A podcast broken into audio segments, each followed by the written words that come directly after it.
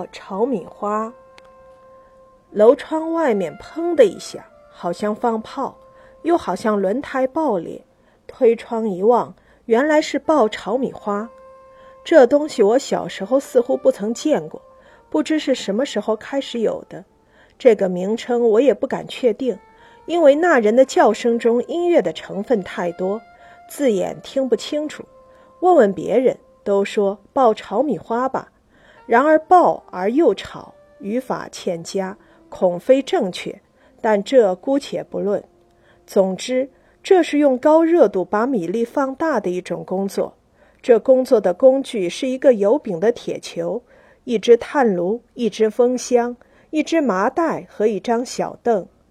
爆炒米花者把人家托他爆的米放进铁球里，密封起来，把铁球架在炭炉上，然后坐在小凳上了。右手扯风箱，左手握住铁球的柄，把它摇动，使铁球在炭炉上不停地旋转。旋到相当的时候。他把铁球从炭炉上卸下，放进麻袋里，然后起风。这时候发出“砰”的一响，同时米粒从铁球中蹦出，落在麻袋里，颗颗同黄豆一般大了。爆炒米花者就拿起麻袋来，把这些米花倒在请托者拿来的篮子里，然后向他收取若干报酬。请托者大都笑嘻嘻地看着篮子里黄豆一般大的米花，带着孩子，拿着篮子回去了。这原是孩子们的闲食，是一种又滋养又卫生又经济的闲食。我家的劳动大姐主张不用米粒，而用年糕来托他爆，把水磨年糕切成小拇指大的片子，放在太阳里晒干，然后拿去托他爆。爆出来的真好看，小拇指大的年糕片都变得同十支香烟路子一般大了。爆的时候加入些糖，吃起来略带甜味儿。不但孩子们爱吃，大人们也都喜欢，因为它质地很松，容易消化，多吃些也不会伤胃。空隆空隆的嚼了很久，而实际上吃下去的不过小拇指大的一片年糕。我吃的时候曾经做如是想：倘使不报，要人吃小拇指大的几片硬年糕，恐怕不见得大家都要吃。因为硬年糕虽然营养丰富，但是质地太细密，不容易嚼碎，不容易消化。只有未见的人、消化力强大的人，例如每餐斗米食肉的古代人，才能吃硬年糕。普通人大都是没有这胃口的吧？而同时，这硬年糕一经爆过，一经放松，普通人就也能吃，并且受吃，即使是胃弱的人也消化得了。这一爆的作用就在于此。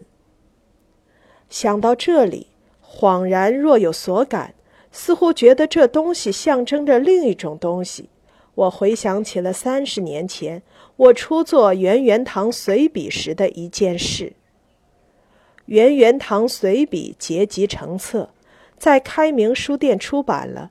那时候我已经辞去教师和编辑之职，从上海迁回故乡石门湾，住在老屋后面的平屋里。我故乡有一位前辈先生，姓杨，名孟江，是我父亲的好友。我两三岁的时候，父亲教我认他为义父，我们就变成了亲戚。我迁回故乡的时候，我父亲早已故世，但我常常同这位义父往来。他是前清秀才，诗书满腹。有一次，我把新出版的《圆圆堂随笔》送他一册，请他指教。过了几天，他来看我，谈到了这册随笔，我径求批评。他对那时正在提倡的白话文向来抱反对态度。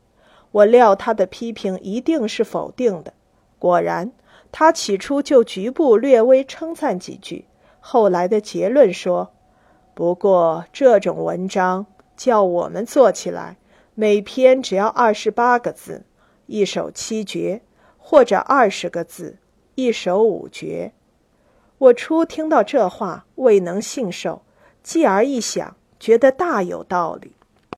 古人作文。的确言简意繁，词约意丰，不像我们的白话文那么啰里啰嗦。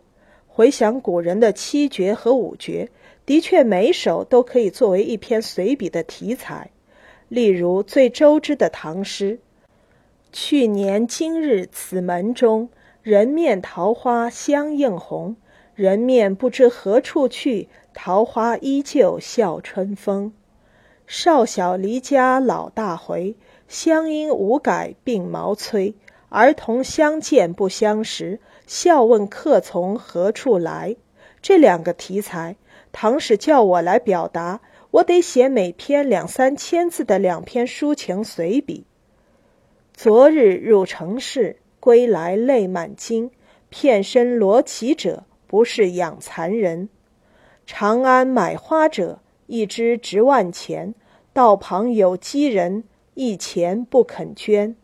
这两个题材，倘叫我来表达，我也许要写成唐时我会写的话，两篇讽喻短篇小说呢。